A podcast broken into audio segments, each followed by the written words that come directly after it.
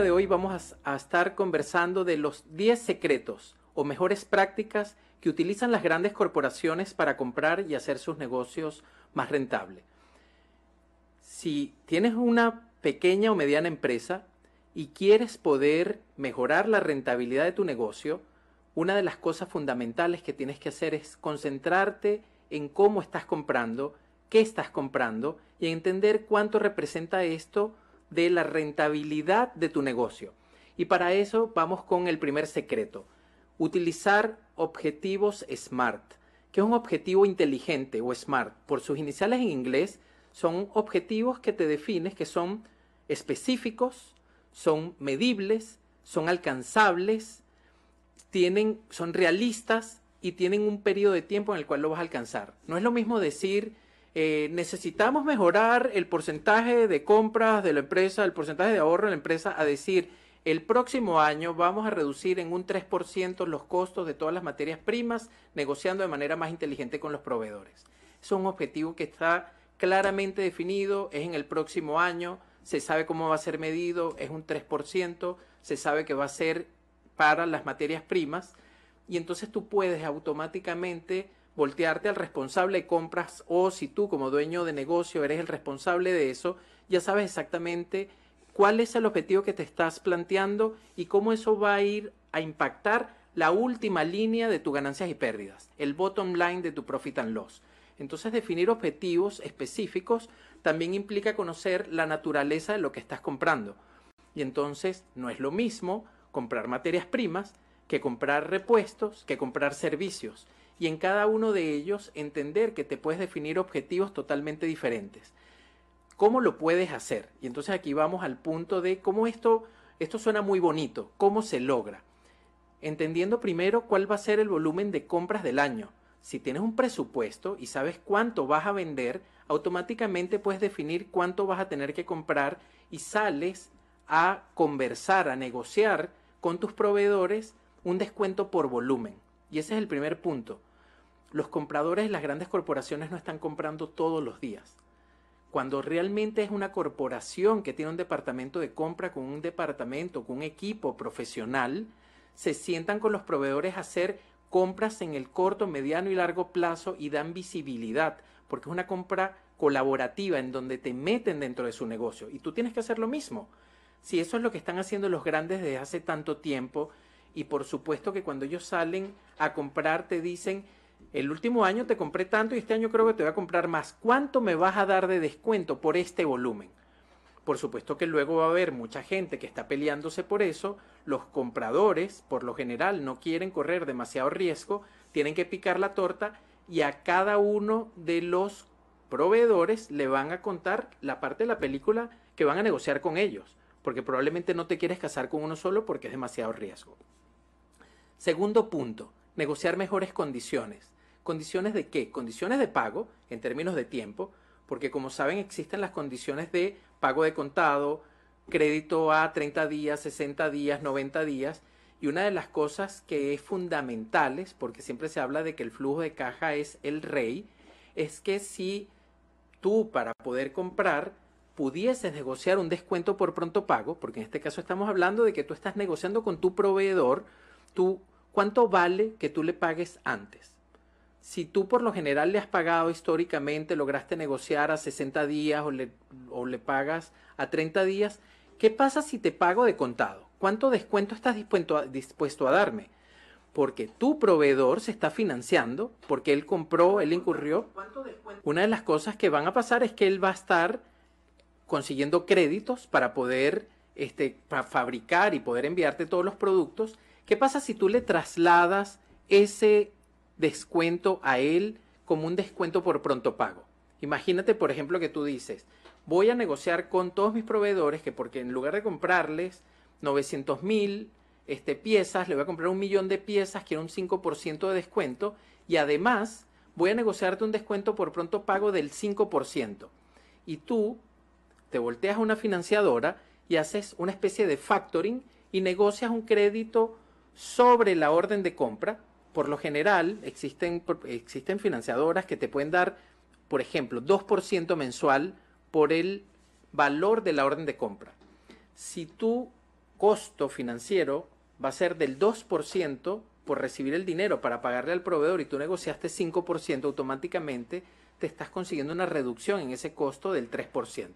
Pero además habías negociado un descuento por volumen del 5% que es adicional. Y puedes también negociar si no es para ti factible para adelantarlo, porque no, no, no necesariamente la caja está tan holgada como para adelantar esos pagos y no quieres entrar en esta complejidad que te estoy planteando, lograr entonces más bien decir que en lugar de en 30 días te voy a pagar en 60 días. Por lo tanto, te estás financiando con tu comprador. Pero eso lo podrías hacer a cambio de que le vas a comprar además mucho más volumen. Por supuesto, tienes que cumplir con esos pagos. Entonces tienes un tema, por un lado, de que tú te defines un objetivo estratégico de cuánto tú vas a impactar tu bottom line negociando esto, luego vas a salir a negociar por volumen, vas a negociar condiciones de pago, vas a negociar descuentos por volumen y luego entramos en un tema de cómo voy a hacer esto. Por supuesto que lo puedes llevar en una hoja Excel, pero lo ideal es que tengas un sistema, que lo hemos estado conversando en todos los podcasts anteriores, como un ERP. Algunos sistemas contables te pueden ofrecer alguna de estas funcionalidades, pero un ERP, un sistema de gestión empresarial, tú tienes la posibilidad de definir tus proveedores con sus condiciones de pago, tienes una propuesta de pago y el sistema te va a decir, recuerda que si le pagas a este proveedor antes, vas a conseguir este descuento. Y entonces tú no tienes por qué estarte preocupando de perder esas condiciones, vas a poder cumplir con las condiciones y vas a poder conseguir los beneficios que negociaste. Otro tema es llevar el histórico de precios. ¿Cuánto me ha costado comprar este producto a cada uno de los, proveedores en el tiempo? Sabemos que existe un problema logístico en este momento a nivel mundial, existen muchos productos que se les está disparando el costo, la previsibilidad del precio que tú puedes pagar por eso no necesariamente va a ser estable, pero existen ciertos productos que más bien tienden a bajar. Existen cosas que sí se pueden negociar en el tiempo por la historia que tengo, porque te he demostrado que te estoy comprando, que voy a crecer, ves la historia con cada uno de ellos y puedes comenzar a negociar el precio directamente para tener ese registro y que en cada uno de los momentos que tú estás planificando tu nueva compra, actualizas precio con cada uno de ellos y comparas. Entonces tener un registro de precio te permite saber cómo está el precio hoy versus el pasado. Y existe algo que utilizan las grandes corporaciones, que cuando el precio varía mucho, cuando es un commodity, digamos el precio del azúcar, del café, de un metal, existen proveedores que están dispuestos a negociar un precio fijo durante el año para evitar que durante un tiempo cobraron mucho y fueron muy rentables, pero durante un tiempo están muy mal y tú puedes incluso negociar ese que exista un delta. Si pasa alguna variación por encima de tanto, nos volvemos a poner de acuerdo, pero ya yo sé que yo voy a estar comprando un promedio y yo puedo también establecer un mejor precio para mis clientes, porque tengo la previsión de cuál va a ser el costo. Entonces puedes negociar de otra forma. Negociar contratos marco como todas estas condiciones que están hablando, en lugar de estar haciendo órdenes de compra cada vez y negociaciones cada vez con cada uno de los proveedores, es un desgaste desde el punto de vista de proceso. Tú puedes acordar estas condiciones, es decir, vamos a acordar condiciones por los próximos tres o seis meses. El tiempo que ya no le estás dedicando a eso te permite desarrollar otras relaciones, te permite desarrollar relaciones a largo plazo con proveedores que no están viendo que tú lo que estás es transaccionalmente siempre negociando por precio. Establece un acuerdo marco e incluso puedes establecer un plan de entregas. Esto una vez más te lo permiten las tecnologías transaccionales que apoyan al área de compras para que tú puedas tener este plan, tienes un precio negociado y comienza a pasar algo que utilizan las grandes corporaciones. Ya los compradores no tienen por qué estar colocando las órdenes de compra, porque ellos tienen un acuerdo marco y las áreas del negocio saben cuál es el precio que está negociado y ellos pueden colocar directamente la orden de compra. Y entonces a qué se reduce tu control, a que no se, no se desvíen del presupuesto y tienes entonces que establecer unos workflows, unos procesos de trabajo de aprobación basado en un esquema de delegación de autoridad en donde tú dices quién puede comprar qué cosa, hasta cuánto puede comprar y si se está desviando del presupuesto que necesite una aprobación. Para eso estos workflows son maravillosos, porque entonces tú puedes, cada vez que alguien dice voy a comprar algo, se dispara automáticamente en el proceso una solicitud de aprobación. A ti que eres el dueño del negocio, a ti que eres el director de finanzas, te llega a tu teléfono la solicitud de aprobación, te puedes ir de vacaciones, no generas un cuello botella, puedes estar fuera de la oficina y estás aprobando las órdenes de compra, sabes qué es lo que está pasando en el negocio y evitas que se desvíe el presupuesto. Entonces te mantienes con el negocio 100% controlado. Otro tema fundamental, apoyarte en tecnologías que reduzcan el tiempo de data entry, de estar retranscribiendo datos. Si cuando tú comienzas a utilizar el envío de órdenes de compra, tienes la posibilidad de integrar tu email a tu sistema transaccional y cada vez que haces una orden de compra se dispara automáticamente ese PDF, te ahorraste el tener que hacer el download, abrir el email, atachar, me equivoqué, envié el que no era, esto queda totalmente con reglas de negocio, sale la orden de compra. Pero eso es lo más básico, eso es lo mínimo que deberías tener. Ahora imagínate que estás trabajando con un proveedor estratégico y es una corporación grande y tú tienes una tecnología como un ERP, tú te puedes integrar por algo que se llama Electronic Data Interchange. Entonces cuando tú tienes una integración electrónica de datos, él te va a decir, este, estimado empresario, cuando tú me vayas a comprar algo, tú me vas a dar este formato. Entonces ya tú no le envías un PDF porque él no quiere retranscribir. Él no quiere que sus empleados, que están siendo pagados para que el negocio agregue mucho valor, estén retranscribiendo la orden de compra que tú le estás enviando. Tu orden de compra sale electrónica y se carga automáticamente como pedido de venta en su sistema. Y cuando él te envía, te envía la notificación y confirmación. Tu orden de compra queda automáticamente confirmada en tu sistema. Por lo tanto, tú tienes visibilidad. Y aquí entonces, cuando tú le despachas vía EDI, tú le estás notificando que estás enviando el producto y él te envía la confirmación de recepción. La factura se la puedes enviar por EDI. Por lo tanto, en lugar de enviarle una factura vía PDF que alguien va a retranscribir, eso se carga automáticamente en su sistema. Incluso el pago se puede enviar vía EDI. Pero supongamos que esta tecnología no tienes proveedores como el que te acabo de escribir, no tienen una tecnología tan avanzada, no es algo que tú quieres implementar existen tecnologías que pueden servir de paliativo para que te organices y trabajes mejor. Ejemplo, un proveedor, un portal del proveedor. Entonces tú automáticamente le envías tu orden de compra a un portal y le pides que por favor se conecte y te confirme las cantidades en cada una de las líneas. Por lo tanto, si hay algo que él no va a poder cumplir, tú automáticamente disparas el proceso de compra hacia otro proveedor. Tú aparte le puedes comenzar a establecer condiciones yo necesito que me confirmes que me, estás que me vas a proveer lo que te estoy comprando con estas características. Y le dices cómo va a ser embalado, cuáles son las calidades de los productos, en qué contenedor lo van a enviar, con qué fecha se están comprometiendo para entregártelo, que se están comprometiendo con el precio que ya acordaron para que no exista ningún cambio de última hora. Entonces en tu portal, y les voy a dar un ejemplo, tenemos clientes que están comprando en este momento en India, en Pakistán, en China.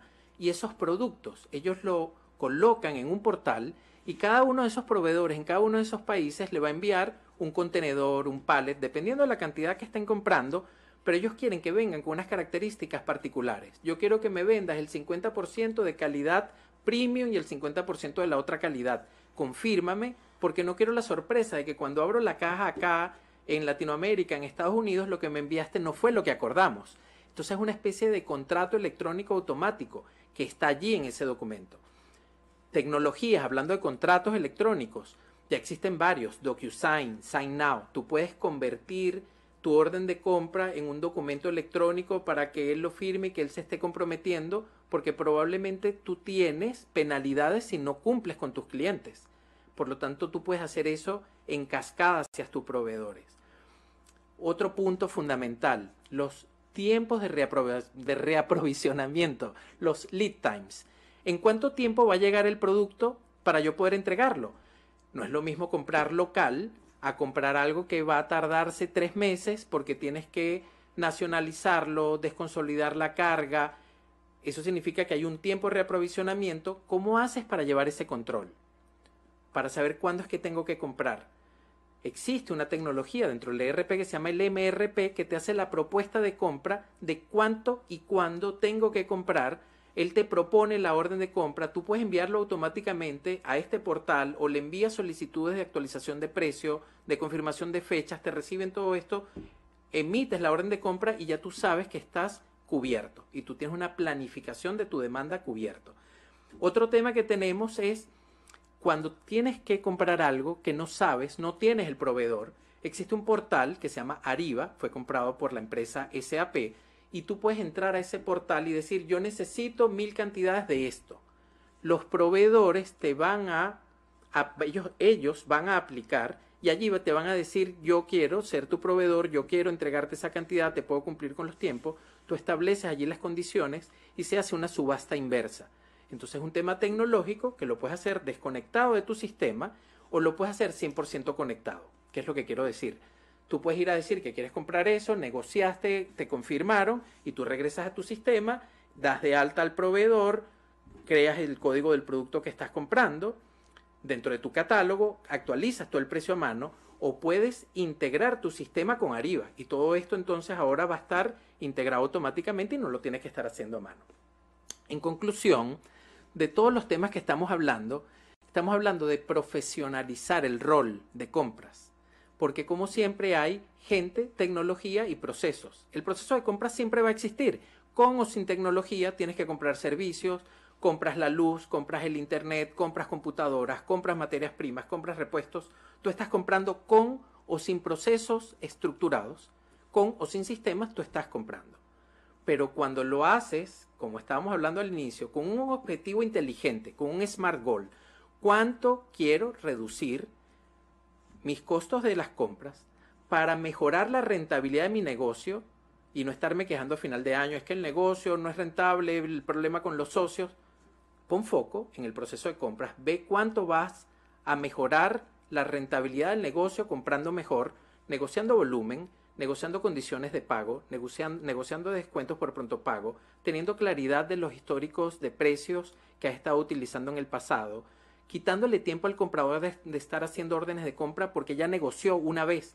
Yo sé que no todos los negocios son iguales, yo lo entiendo, pero trata de negociar mejor, delega entonces la responsabilidad a que las áreas puedan comprar, controla con workflows de aprobación de órdenes de compra, puedes establecer workflows de pago para saber que si existe una desviación entre la cantidad que te entregaron o el precio que tú negociaste, se bloquea la factura para que no tengas un problema de que pagaste algo que no era. Este tipo de sistema incluso te puede validar que no estés pagando la factura dos veces. Hay una cantidad de controles que vas a tener. Entonces vas a estar dentro de tu presupuesto y finalmente las extensiones de las que les hablaba. Tener comunicaciones automáticas te estoy enviando esta orden de compra, te estoy enviando el pago, no lo tienes por qué hacer tú haciendo attach o lo puedes hacer en un portal en donde el, proveedor, perdón, te está confirmando tu orden de compra, te puede cargar la factura allí para tú no tener que retranscribirla, lo hace a través de un portal o lo haces con la mejor de las tecnologías que es EDI, eso solamente va a ocurrir con proveedores top y entonces vas a tener procesos que además luego la única variante que tienes que tener es qué diferencia hay cuando compro una materia prima a cuando compro un repuesto, a cuando, de cuando compro nacional, a cuando compro importado, pero vas a poder tener una claridad de cómo compras. Y cuando profesionalices al área, cada vez que te traigas a un comprador que es un profesional experto en el área, se va a encontrar con las tecnologías para poder hacer bien su trabajo. Entonces, espero que esto te haya sido muy útil para poder planificar las compras de tu 2022 y comenzar a hacerlo de una vez. Con tecnologías puedes hacer que todo lo que está ocurriendo de la economía digital se transforme en una oportunidad para tu negocio, para que seas mucho más rentable, aplicando las técnicas, las mejores prácticas y los secretos de las grandes corporaciones. Fue un placer haber estado con, ustedes el día de hoy y esto fue el ABC de la transformación digital.